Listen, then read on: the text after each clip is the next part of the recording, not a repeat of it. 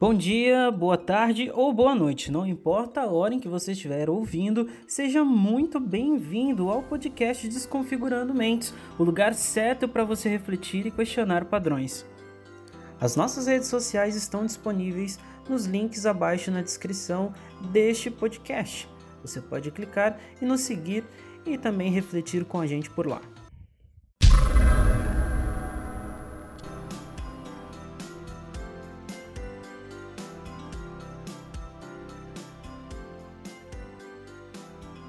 Fala pessoal, mais um Desconfigurando Mentes, é o primeiro episódio oficial. É, a gente tem hoje três convidados, é, três amigos meus que eu chamei com opiniões diferentes, pessoas bem diferentes umas das outras.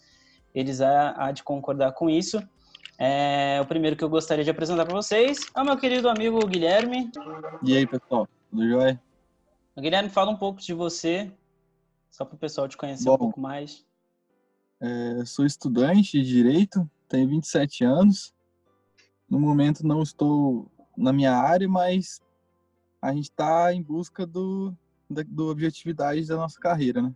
Espero aqui hoje dar um, uma ajuda para nessa discussão nossa aí. É, outra pessoa que veio aqui com a gente, o Exley se apresente também para a galera. Olá, Bruno, tudo bem? É, tudo ok pessoal também. É, meu nome é Wexley, tenho 28 anos, sou, estou cursando administração e vamos aí participar do debate aí, vamos falar um pouquinho sobre a experiência de cada um. Vamos participar.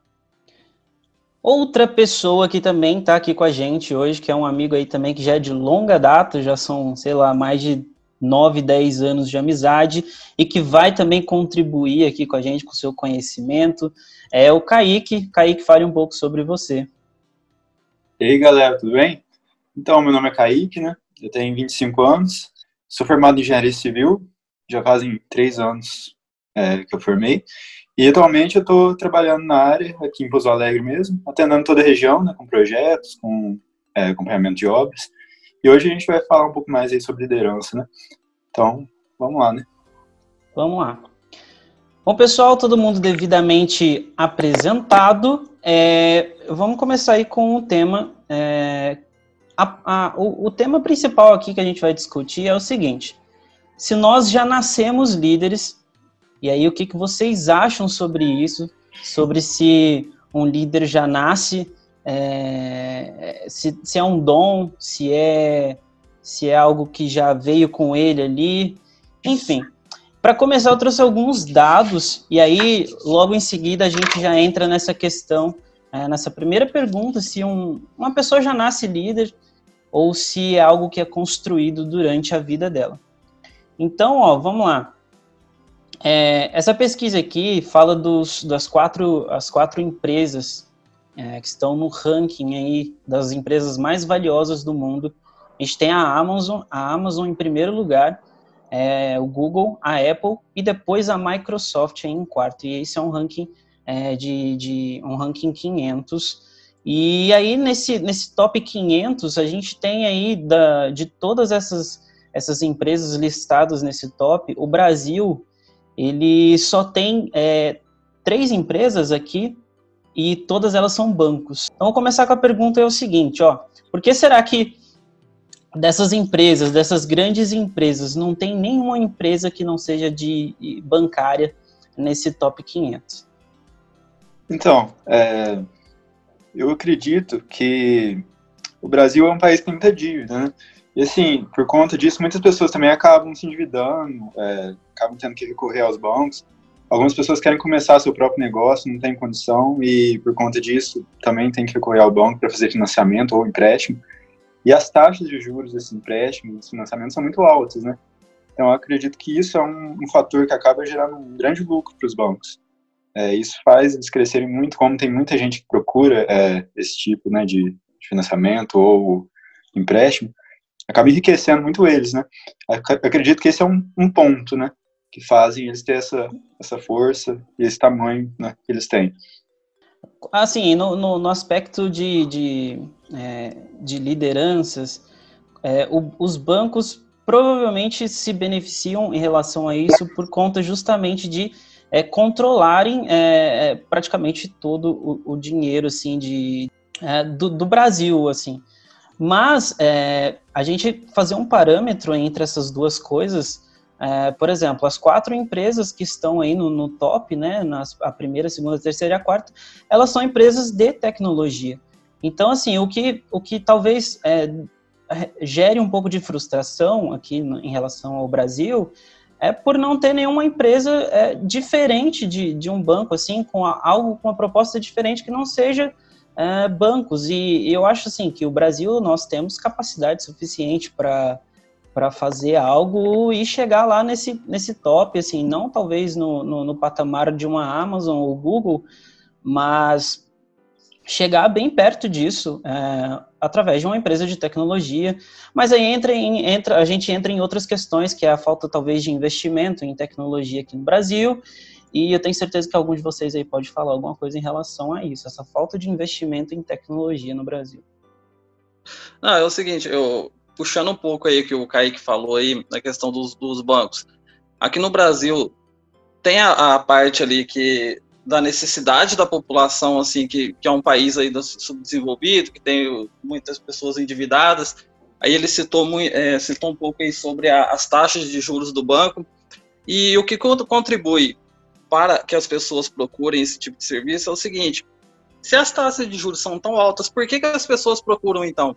Aí vem a questão da facilidade de financiamento que os bancos dão a, aos seus usuários lá. Eles facilitam ao extremo. Só que as pessoas não conseguem ver a questão da, das taxas. E, e, é isso que os bancos se enriquecem. Então é isso que eu acho que aqui no Brasil, por exemplo, essas três empresas que estão entre as 500 aí, se destacam em relação às outras por causa, primeiro, da questão do, das taxas de juros, segundo, a questão do, da facilidade com que esses bancos fazem para as pessoas terem acesso a isso, a esse financiamento. E em terceiro, muito a questão da falta de conhecimento das pessoas também, né? Falta formação, principalmente pessoal das pessoas, de buscar conhecimento em relação ao assunto. É, os bancos eles se aproveitam da desinformação das pessoas, é isso, né? Sim. Sim, com é certeza. uma estratégia, é uma estratégia. É. é acredito que esse também é até um pouco triste, né? Porque, como você estava falando, né, Bruno? Essas empresas, a Amazon, né, Google, Microsoft, Apple, elas são empresas da área da tecnologia e elas não, não precisaram focar na falta de, de desinformação das pessoas, pelo contrário, né? Elas é, chegaram onde chegaram porque elas investiram muito em diferencial no mercado, né? algo que iria, na verdade, agregar para todas as pessoas e não ia se limitar só a um consumidor. Elas queriam uma coisa que fosse boa para todo mundo. E a gente vê, né, que os serviços dessas quatro empresas são, é, acho que todo mundo hoje em dia já deve ter usado, se, se não usa ainda, né, porque são coisas essenciais, assim, na, na parte de tecnologia. Né? É. Aí você é, pegar aí o, o, Bill Gates, o Bill Gates, o Steve Jobs, eles são pessoas, assim, que começaram muito jovens. Então, você, você pegar ali o histórico deles, eles são pessoas que começaram muito jovens e, e o principal ali foi o seguinte, a formação acadêmica deles. Desde de muito novos, eles estuda, estudaram, procuraram aperfeiçoar seus conhecimentos. Então, isso agregou muito para que depois eles viessem a ter sucesso com suas empresas. Então, vamos lá, a gente vai, a gente vai chegar nesse ponto, mas deixa o Guilherme... Vamos lá, Guilherme. É só, só para fazer um adendo, assim, é, essas quatro empresas, o que elas têm em comum é a confiabilidade de cada uma no seu produto, e no caso da Amazon, no serviço também. É, confiabilidade essa que gera uma credibilidade por si só, entendeu? Sem motivação, porque todas as quatro aí começaram pequenas, entendeu? É, a Amazon começou com uma loja de varejo pequena, a, a, a Apple uma loja de garagem, enfim. Então, assim, todos acreditaram na ideia e no produto que futuramente iria se desenvolver. O que a gente não vê muito no Brasil hoje é isso, entendeu? É a credibilidade, a confiabilidade de empresários ou até mesmo do nosso governo na questão de é, dar visão àquele produto, acreditar que tal tecnologia, tal serviço é algo inovador e que merece espaço no mercado. Hoje em dia a carência de investimento é grande entendeu? E se, quando você fala de na questão empresária, né? É, o Brasil, infelizmente, hoje na questão jurídica, ele não dá uma a chamada segurança jurídica que meio que protege, entendeu? Não é, faz garantir direitos para aquele empresário e deixa o campo para ele livre para ele poder crescer, para a empresa dele, para o negócio dele, produto dele ganhar expansão, entendeu? Então a burocracia hoje em dia ela meio que fecha esses esses caminhos para o investimento sem dar a segurança jurídica que seria algo importante, porque para o empresário se desenvolver, para aquela empresa crescer, ela tem que saber onde ela está indo. E hoje em dia ela anda cegas, entende? É lógico, sempre respeitando é, direitos fundamentais, as garantias, nunca passando por cima disso, entende? O problema é a funilação. A gente vê isso hoje em dia muito no, na questão dos impostos, de, de empresas, enfim. Então, a credibilidade, a confiabilidade tem que existir para que essas empresas se promovam entendeu? No caso delas, vieram dos próprios, dos próprios criadores, das próprias pessoas que investiram na questão da, da questão privada. Mas eu acho que no Brasil carece um pouco um setor público essa credibilidade. Bom, basicamente, ó, vamos lá. A gente colocou é, essas empresas como exemplo, exemplificação. E o que eu queria saber assim, de vocês é o seguinte: o que que, essa, o que que esses líderes, o que que esses líderes, por exemplo, dessas grandes empresas, o que que eles têm em comum? O que vocês acham que eles têm em comum que fizeram eles é, o que eles são hoje e a, e a empresa que eles lideraram é, o que elas são hoje? Porque, por exemplo, é, o, o, Guilherme falou que a Amazon, por exemplo, ela começou com uma empresa pequena de varejo. E realmente, e a Amazon ela quebrou livrarias que estavam no mercado há, muito, há muitos anos.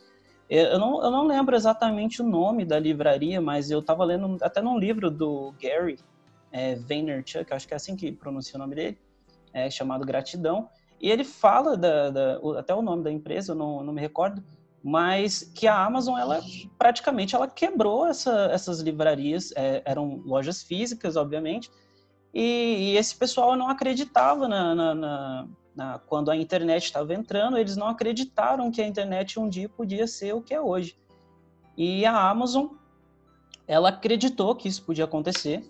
E ela teve, ela, ela o líder uh, da Amazon, né, o Jeff Bezos, ele teve essa essa visão e, e, conseguiu fazer da Amazon que a Amazon é hoje. Então, o que, que essas pessoas elas têm em comum? O que, que vocês acham que esses líderes eles têm em comum? essa visão é, à, frente, né? Essa visão é, projetada no futuro, o que, que vocês acham? Então, é, eu acredito que é isso mesmo que você falou, né? A visão. É, eu acho que esse é um dos pontos chave, assim, porque eles conseguiram enxergar umas brechas no mercado que não haviam ainda sido sanadas na, na época, né? Então, eles continuaram sempre pensando na frente, né? Também para nunca deixar de, de, de estarem atualizados e entregarem o melhor serviço tudo conforme a necessidade da população. Né? Então, é, acredito que essa visão que vocês tiveram é uma coisa principal, assim, assumir riscos também, né, que todo líder é, faz essas coisas que não é qualquer um que tem coragem de fazer, né, ele vai lá e assume um risco grande, porque tem grande chance de não dar certo, às vezes ele aposta tudo naquilo, em uma ideia, e é assim que surgem essas empresas, né? Geralmente, acredito que nenhuma empresa desse porte vai surgir sem ter um risco grande. É... Tem uma, uma, eu não sei se é o jargão, é, vocês me corrijam se eu estiver errado, mas da Apple, a, o jargão deles é pensar diferente, entendeu? Então tudo aquilo, acho que o mercado ele está sempre aberto para pensamentos diferentes, ideias novas. Por isso o, o, o motivo da Amazon ter praticamente engolido outras empresas, entendeu? Ter excluído elas do mercado e ter se imposto lá. Porque o pensar diferente, a ideia diferente, ela possivelmente ela sempre vai gerar no, no ser humano uma vontade daquilo, certo? É, fugindo um pouco, você pode fugindo um pouco desse assunto, mas exemplificando, você pode pegar hoje as nossas músicas, entendeu? Qual, que tipo de música que o pessoal gosta? É a música atual. É a música que está no momento, entendeu? Uma hora ela vai passar e outra vai substituí-la. Então parece que a atualidade, a, a coisa que vem diferente é o atrativo e não é diferente para o mercado.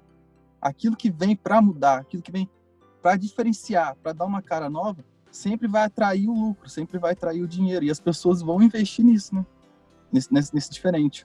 E é, engra é engraçado isso, isso, que você falou, porque é, quando acontece algo diferente, para que a, a, maioria das pessoas elas, elas comecem a consumir aquilo, precisa alguém apresentar para elas.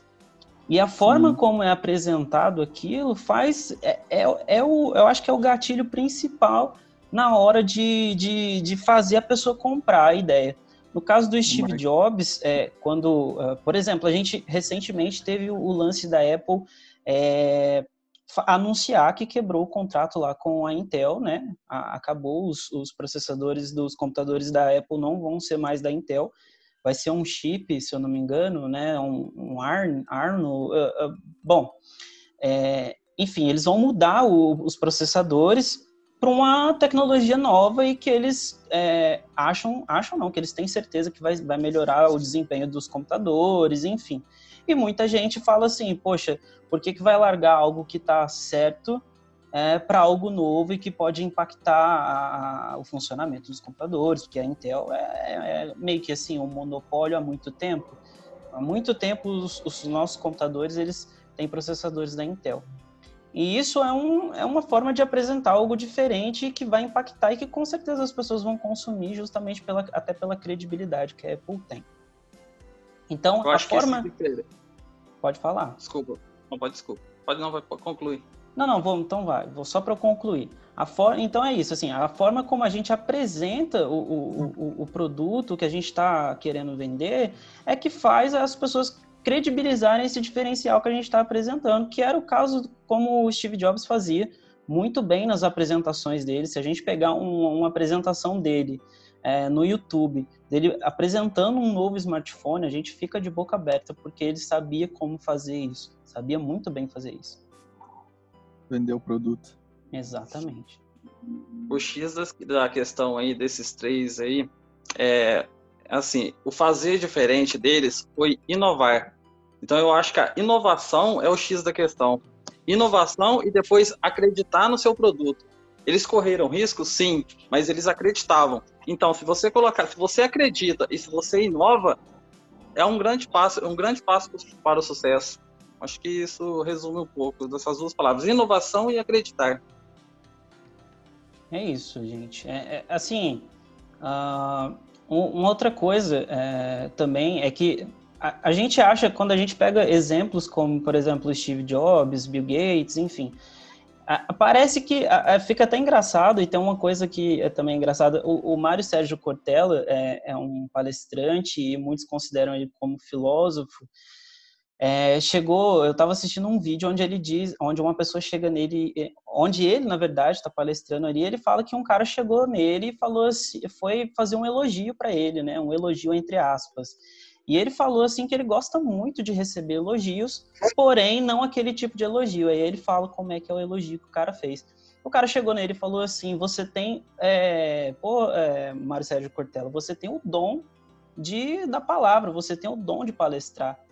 E aí ele meio que fala assim que, pô, o dom é, parece que foi uma coisa que eu ganhei, assim, sobrenaturalmente, do além, eu não, sabe, eu não, eu não pratiquei, sabe? Meio que tira o mérito dele de ter corrido atrás. E aí ele fala como ele conseguiu chegar na onde ele chegou. E aí é que tá o, o X da questão, né? A gente voltar lá na pergunta que a gente fez no começo, assim, vocês acham que a gente já nasce líder você acha que a gente já nasce assim, é, é, com, com a sabedoria que a gente tem, com a, a, a, um líder já, ele já nasce com esse potencial? Ou vocês acham que é algo que é, é, adquirido, tem que ser na luta, a pessoa tem que ir lá buscar conhecimento, ir a campo e as coisas acontecem ali no momento que ele vai, vai administrando isso, vai administrando esses processos e ele vai percebendo, criando essa percepção de que ele tem o poder de liderar? É, se você olhar no aspecto psicológico, do assunto, com certeza é, a psicologia vai falar que existem, existem características do ser humano que tendem a ser características de liderança, certo? Mas, assim, é, numa questão mais social, se você olhar o, o nosso país, é, você vai ver que a questão da meritocracia ela é bem relativizada. Ou seja, a pessoa ela pode ser ter esses aspectos de liderança ou não, essas características pessoais dela, e pode não, não acabar não, não conseguindo exercer isso durante a vida dela. Seria o que é, esse tal dom, né, teria sido mitigado por conta da sociedade em que ela vive. Então, se você for olhar esse aspecto social, você vai ver que a liderança praticamente se constrói. O líder ele se constrói durante a, a carreira dele, porque ele é uma pessoa realmente de visão que enxerga há anos luz na frente e vai agindo no, no, presente. Ele enxerga o futuro e age no presente. Então, eu, eu creio, na minha concepção, que seria algo construtivo, algo que, que ele constrói. O líder se constrói diante das, das expectativas que ele cria e do momento que ele vive. Eu concordo com o Guilherme. É, acredito muito que é, existe muito essa parte né, da meritocracia e eu acredito que ninguém nasce líder.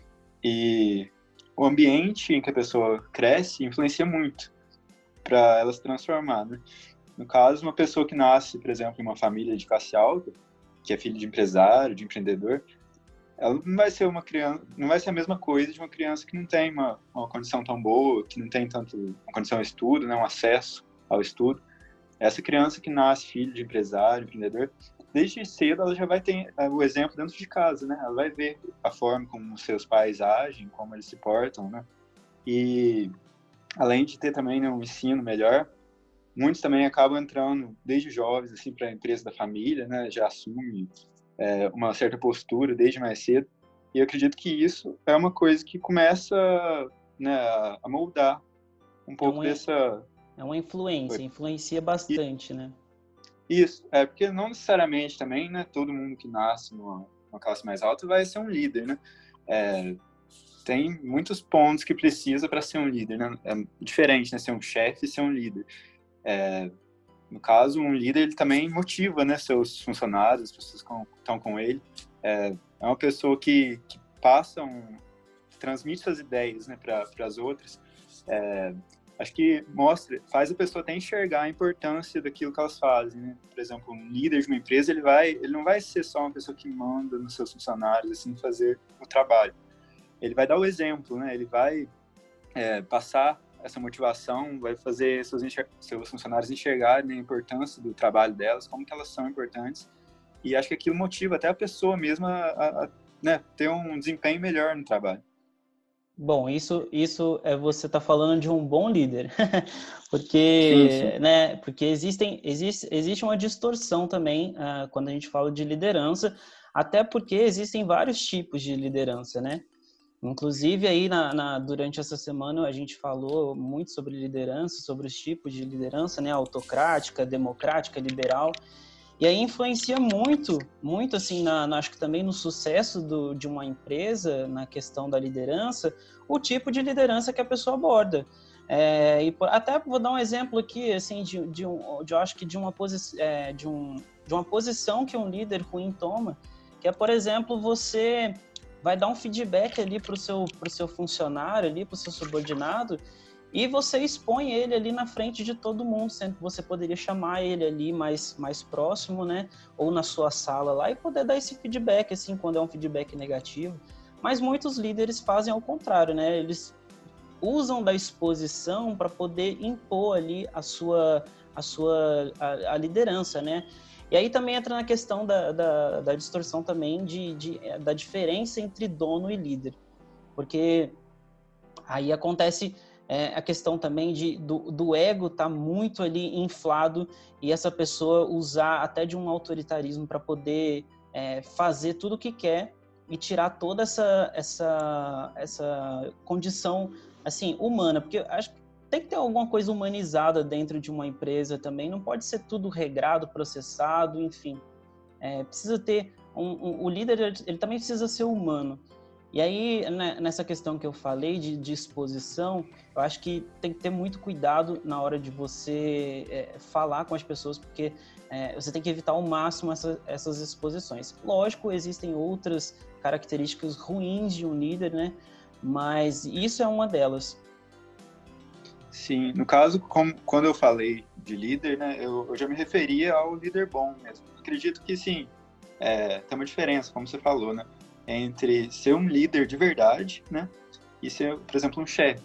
O líder ele tem o poder que o chefe tem, mas ele motiva, ele está lá junto, ele quer agregar. Agora o chefe não se preocupa muito com né, o ambiente, se está agradável não, ele quer que o funcionário faça o seu trabalho e pronto. É, eu uso, no caso, esse termo, essa visão minha, entendeu? Mas eu entendi, como você disse aí, pode ter o líder ruim também, né? Bem legal. É? Esse tipo, é um tema bem legal, esse, esse tipo de liderança que você levantou aí. Porque é o seguinte, eu acho que o líder, ele tem que, de, que desenvolver algumas capacidades, principalmente de gestão de pessoas.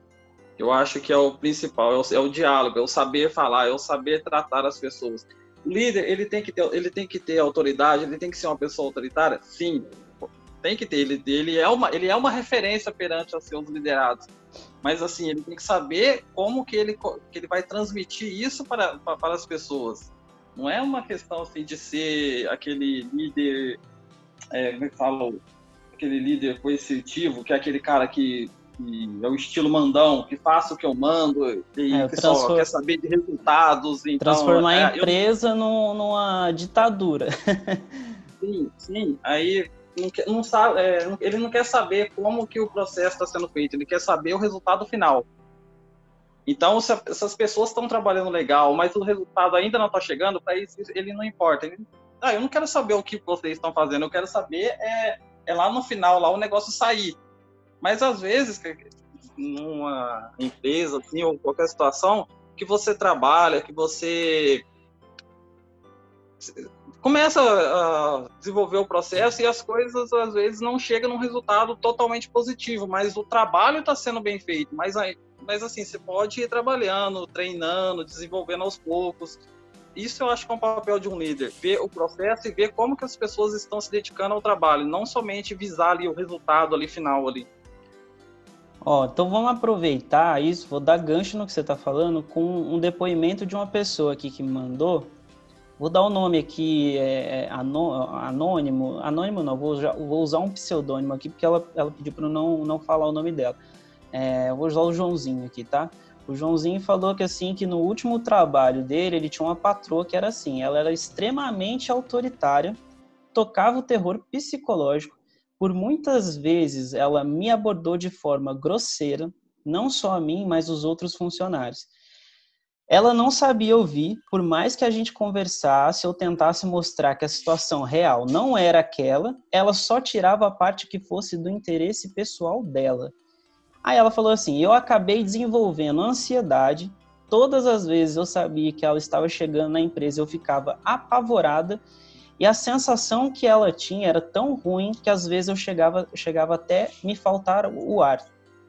Lembra, eu lembro do. Aí ela falou: Eu lembro do último episódio, eu adoeci, eu tive que me afastar às pressas e informei, mandando um atestado médico a ela. E ela me disse que não aceitava o atestado enviado virtualmente. Ela queria que eu levasse pessoalmente, mesmo sabendo que eu estava impossibilitada. Eu me neguei, ela ficou fazendo terror psicológico, que eu não iria receber e queria levar advertência. Foi quando eu pedi demissão, resolvi prezar pela minha saúde mental. Hoje, atualmente, estou desempregada, hoje, mas eu te garanto que não me arrependo de ter tomado essa decisão. Olha, olha o nível que chega uma liderança assim que, que distorce as coisas, né? Sim, eu acho que isso é uma coisa que acaba afetando muito é, o desempenho até do funcionário. Né? Se uma pessoa é um chefe, assim, e, e, quer que o serviço seja bem feito, e ela não pode, né, pelo menos tentar proporcionar um ambiente agradável, né, tipo, uma convivência boa com seus funcionários, e quer só, né, saber de resultado, resultado, uma hora isso acaba, né, todo mundo é humano, né, a pessoa acaba não aguentando a pressão, a ansiedade, né, que isso vai gerando, acaba que, acaba que isso cria um, não, né, um problema grande na cabeça do, das pessoas, e isso acaba virando um, um local que ninguém quer trabalhar num lugar, num lugar assim, né? ninguém quer ter um chefe desse jeito. E por isso que eu acredito que o papel da liderança de verdade é ser uma pessoa que passa essa, essa motivação e tá ali junto com o seu funcionário, entendendo né, que ele também é uma pessoa e, e é, quando ele chegar no resultado bom, vai ter uma, uma recompensa, ou pelo menos um elogio, né, um agrado, alguma coisa assim, para a pessoa se motivacionar, motiva, é, ter uma motivação melhor né, de trabalhar é, e chegar em resultados melhores também. Porque ninguém quer trabalhar num lugar que você não seja é, você não seja valorizado, né? Exatamente. O líder, o líder ele tem que passar confiança, não medo, né? Ele não pode ganhar, é, é, como é que fala assim, é, desenvolver a sua liderança na base de transmitir medo às pessoas. E é o que acontecia muito há algumas décadas atrás, mas é, no mundo de hoje ainda, ainda existe isso ainda, com esse pensamento arcaico aí de, de alguns líderes. Numa questão psicológica também, é, o Auguste Curie, ele escreveu um livro, né, Ansiedade, é, Ansiedade, o Mal do Século. E lá ele, ele fala sobre a ansiedade em si, que ela seria o, o a doença atual, né, do, do, século atual. E muitas das vezes é, isso é a justificativa pela qual um líder ele quer buscar, é, um chefe ele quer buscar resultados, entende? Então talvez ele, ele no passado dele ele tenha sido uma pessoa que não é tão opressiva assim, mas por conta dessa pressão no cargo dele e dessa busca de resultados, essa busca de lucro e tudo mais, acaba gerando nele a certa ansiedade. E ele vai soltar essa pressão em cima de quem? Dos seus subordinados. Porque a gente automaticamente a gente acaba fazendo isso, isso é uma característica humana, né?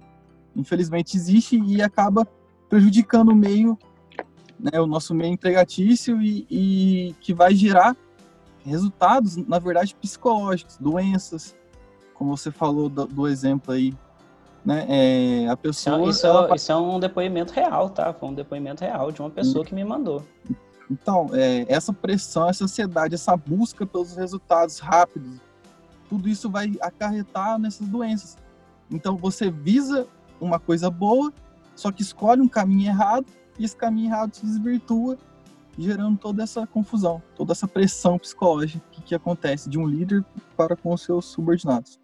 Aí, aí tu entrou numa coisa que eu acho muito interessante, que eu acho que o, uma das coisas principais também para a pessoa que está na liderança de, de alguma empresa, de algum grupo, ela ter autoconhecimento sobre ela mesma. E é uma coisa assim que pouca gente tem, é autoconhecimento, a pessoa se conhecer. Porque, por exemplo, num caso como esse de o passado dela influenciar na forma como ela trata as pessoas agora, talvez falte a ela se conhecer para poder criar ali um ambiente onde, onde tudo ocorra, onde as coisas ocorram tudo bem. E enquanto ela não fizer esse processo aí de busca interior de autoconhecimento, ela vai acabar transformando aquele lugar no, do qual ela lidera num, num, num esquema de descontar a raiva do passado dela nas pessoas, entendeu?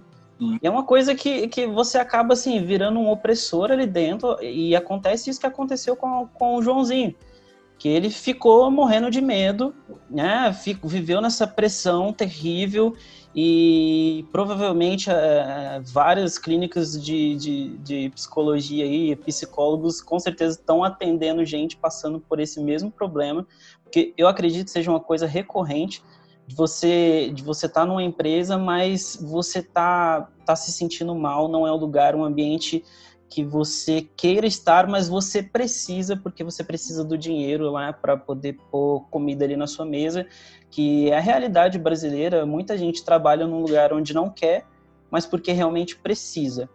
Então, hum. é, eu tenho certeza que essa questão do autoconhecimento ela faz muita diferença ali nos ambientes onde existem lideranças, assim como é, a dessa mulher. Sim. E só para implementar, Bruno, o pensamento que eu tive aqui agora, a questão jurídica sobre o direito do trabalho, né? É, seria algo importante ser visado pela legisla pelos legisladores sobre isso, né? A causa da doença mental na pessoa. Eu não, não tô me inteirado sobre o assunto 100%, mas eu creio que seria um, um aspecto que a CLT poderia visar, né? Criar é, dispositivos que prevenissem, né? Porque quando, quando o ser humano ele não consegue ter essa educação mental né? Esse autoconhecimento que você falou, infelizmente, porque acontece, ele precisa ser, de alguma forma, regrado. Porque ele, ele tem que entender que, assim, ele sendo sozinho é, é, é um assunto dele, é a liberdade dele. Se ele quer ser assim, beleza. O problema é quando essa característica dele se, se esvai dele e passa para outra pessoa, prejudicando outras pessoas. Isso vai contra a, o sentimento de viver em sociedade. Você não é obrigado a conviver com uma pessoa sendo que ela está te fazendo mal, entende? E, se, aí vem a parte dos dispositivos legislativos que vão meio que regrar isso, que vão prevenir isso, no caso da CLT, né? Falando no âmbito de empresa, claro. Sim, Acho proteger, legal. Interessante. Até porque você é, é meio que, igual você disse, tendo, tendo uma lei, é meio que vai obrigar aquela pessoa que está liderando a, a, a, a, estudar um pouco mais e a saber o, a responsabilidade que ela tem na hora de, é. de, de falar com as pessoas. Talvez não obrigar, porque, tipo, é obrigar.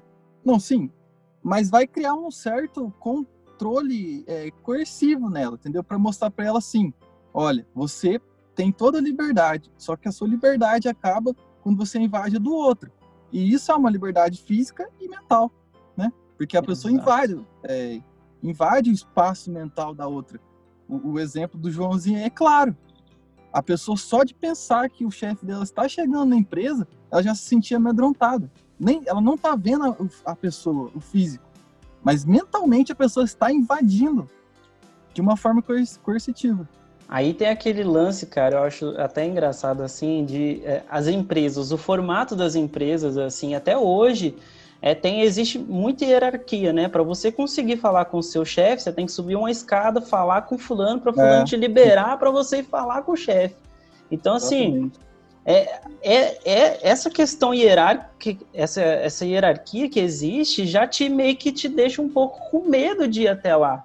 Porque você tem que uhum. passar por vários processos para poder chegar até ele e falar com ele. Então, olha que coisa maluca que foi construída durante muito tempo. Isso, isso é real. É. Tenho certeza que muita gente já, quando já teve que, sim, se responsabilizar por algo, meio que ficou com medo, né? Até porque a gente foi ensinado que errar é uma coisa ruim, quando na é. verdade é. não deveria ser assim. Errar deveria ser uma coisa boa, porque a gente aprende. Lógico que errar em demasia não é legal, mas você errar e aprender com aquilo é muito bom. Mas infelizmente na, na, nas organizações, nas empresas e até às vezes na vida, para errar você vai ser julgado e enfim. É um dos problemas que a gente tem. Na cabeça né, deles, o errar não gera o resultado, né? Não só gera só gera problema para ele é, é, é, aquele líder que distorce tudo para ele tudo é problema problema enfim é. é só para a gente finalizar acho que vamos a gente tem que falar de uma coisa muito importante também que é sobre liderança feminina a liderança das mulheres a gente precisa falar das minas também é, eu trouxe aqui um exemplo que é a Susan, e eu não vou saber pronunciar o sobrenome dela, mas ela é CEO do YouTube desde 2014, uma mulher de 51 anos, é um grande exemplo de, de liderança feminina. E também, recentemente, a gente teve é, a Kate Bowman, ou o Kaique, acho que deve estar mais por dentro desse assunto, que ela foi responsável aí por achar a primeira imagem de um buraco negro, acho que ela liderou uma equipe aí de cientistas, e ela até disse aí é, em uma entrevista que o lugar de mulher é na ciência. Eu achei bem legal, interessante isso. Sim, é bem interessante. É, é, infelizmente, na sociedade tem, né, ainda, não sei porquê, né, ainda tem essa coisa de, de como se os homens fossem superiores, alguma coisa assim, mas é, acredito que isso seja o maior, maior, erro, né, porque tem muitas líderes mulheres que são muito melhores, elas acabam é, tendo ideias muito boas e agregando. E um exemplo até brasileiro é da Magazine Luiza, que, que a, a, a Luiza, né, que é a, que todas as, as, as, estratégias que ela fez com a empresa, tanto que não subiu na bolsa, é, Magazine Luiza alguns anos atrás, ela teve um, nossa, ela subiu disparado, assim, sabe? É, até agora na pandemia também teve essa estratégia muito boa de ajudar os micro e pequenos varejistas, né? é, a vender seu produto pelo site do Magazine Luiza, né, pela internet, que qualquer pessoa pode se cadastrar. Não sei muito bem como funciona. Inclusive, mas... inclusive o Magazine fez uma ação de que se uma mulher que estiver sofrendo abuso, ela pode fazer a denúncia pelo site do Magazine como se ela estivesse fazendo uma compra, cara. Sim, eles são muito. É, é, é, isso, isso é uma liderança de verdade, cara. Isso é uma pessoa que pensa à frente e, e merece todo o sucesso que tem, porque é uma é uma empresa de muito sucesso aqui no Brasil, né? Se não for nesse ramo, se não for a maior, né? E eles estão sempre nesse, se reinventando e procurando melhorar. E acredito que eles são um grande exemplo. Ela, a Luísa, né, um grande exemplo de mulher aqui brasileira, né?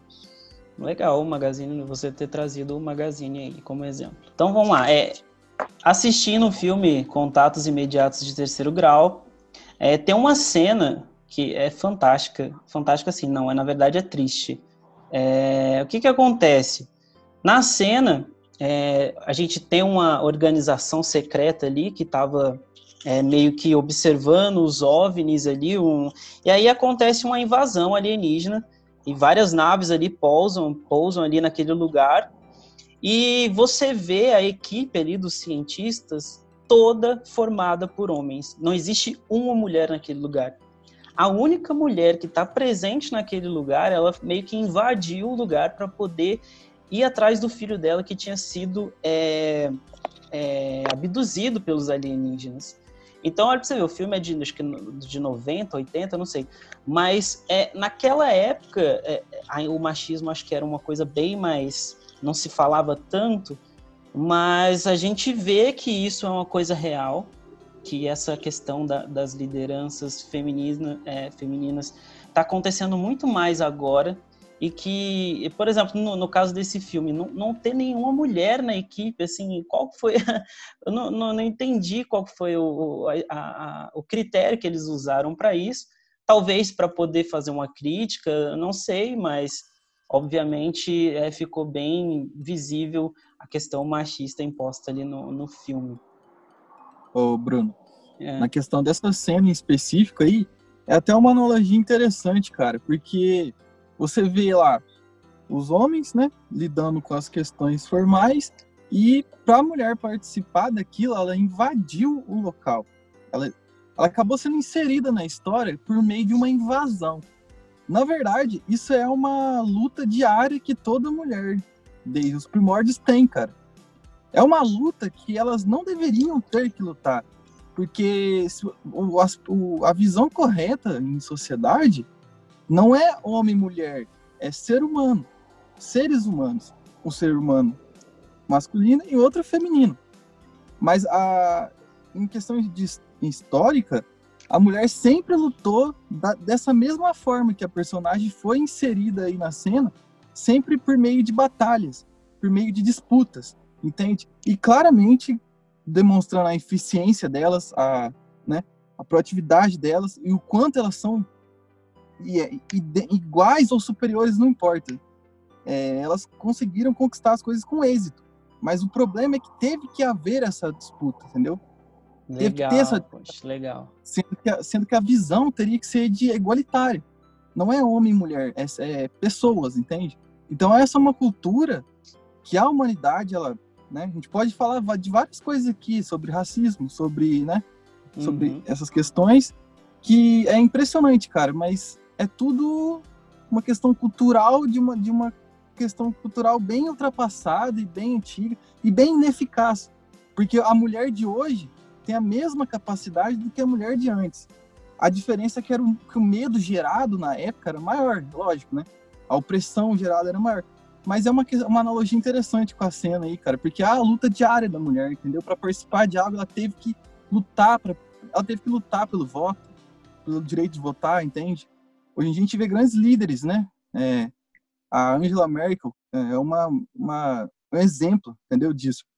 Mas é bem interessante você analisar essa cena com a questão das mulheres, entendeu? Porque sempre foi uma luta diária, a luta que não deveria existir, porque elas são humanos, né? Tem os direitos humanos preservados, mas existe, entendeu? É interessante essa analogia. Massa demais a sua perspectiva sobre o, o, o, Você olhou da perspectiva da mulher e foi bem interessante, foi bem legal. Eu não tinha analisado dessa forma, mas já expandiu aqui minha visão sobre essa cena e agora eu tô. foi bem legal a reflexão. Ah, sobre o, o Guilherme citou a Angela Merkel aí, eu só vou fazer só um comentário. Alemanha, Nova Zelândia e Noruega. Vou citar esses três países que foram países que menos sofreram com os impactos da pandemia três países governa governados por mulheres. Isso quer dizer alguma coisa? Não, só um comentário. Não, massa demais também, poxa, legal.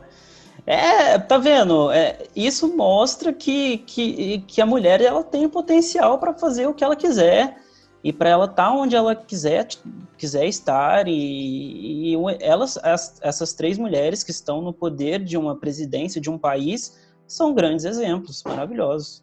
E é legal de ver que, até mudando um pouco o foco, assim, não é do filme, mas na prática, assim, sabe? Na minha faculdade, quando eu entrei, que é engenharia, geralmente, né, antigamente, não era um curso conhecido por não ter muitas mulheres. E quando eu entrei, uma das coisas que foi muito legal, até os professores comentaram, é que a minha sala era praticamente meio a meio, sabe? Tinha muita mulher. E nessa área de obra, né, de, de construção, não era uma coisa que que se costumava ver. E agora a gente está acostumando, está começando a ver muito mais, sabe? Tá virando comum isso e é uma parte que a gente, né, mostra pra gente que elas têm o mesmo potencial, é, como o Guilherme falou, né, são pessoas, não, não tem que diferenciar por ser homem, por ser mulher. E muitas delas são muito mais, é, até são muito melhores, muito mais eficientes na obra, assim, do que um homem. É, e sempre teve essa visão preconceituosa, né, de que não poderia, que tinha que ser, né, só homem, que não era lugar de mulher. E agora elas estão vindo mostrando que não é bem assim, né? Que estão conquistando o espaço delas e eu acho que isso é muito legal para até abrir a cabeça das pessoas que ainda têm uma, uma mente mais conservadora, né? Que acha que não, tudo, para ver que não é assim, que o tempo está mudando, não é mais é, o hoje não é mais o tempo de antigamente e as coisas agora são assim e já deveriam, né? Ter sido há muito tempo atrás. Mas que bom que está né, em passos lentos, está começando a, a ficar mais comum para a gente, né? É bom saber que nossos filhos vão ter uma visão mais diferente e assim por diante, né? Vão ser educados com uma outra cabeça, tudo. É, até o momento que a gente consiga tirar esse negócio, esse conceito do machismo, né? Que seja uma coisa que não exista mais pra gente, né? Com certeza. E até, assim, se a gente fosse falar mais sobre isso, daria pra gente falar por horas aqui sobre masculinidade, coisas que fizeram com que a gente tivesse essa postura machista em vários aspectos. Mas a gente precisa acabar por aqui, porque já está passando o nosso tempo. É... Vou me despedindo aqui de vocês. Muito obrigado por vocês terem topado fazer essa conversa aqui, ou participar desse primeiro podcast oficial do Desconfigurando Mentes. Para mim é um prazer, ainda mais com pessoas queridíssimas como vocês. É, se despeçam. O prazer Valeu, é nosso. Um prazer estar aí e obrigado pelo espaço, pela conversa, né? Valeu, Bruno. Foi muito legal é, debater. Né? A gente começa a conversar, começa a fluir outros assuntos aí, a gente acaba até mudando um pouco o rumo às vezes, mas muito legal essa iniciativa e espero para os próximos aí, viu? Valeu, Bruno. Obrigado pelo convite. Algum outro tema aí que você queira colocar em pauta aí, estou à disposição aí.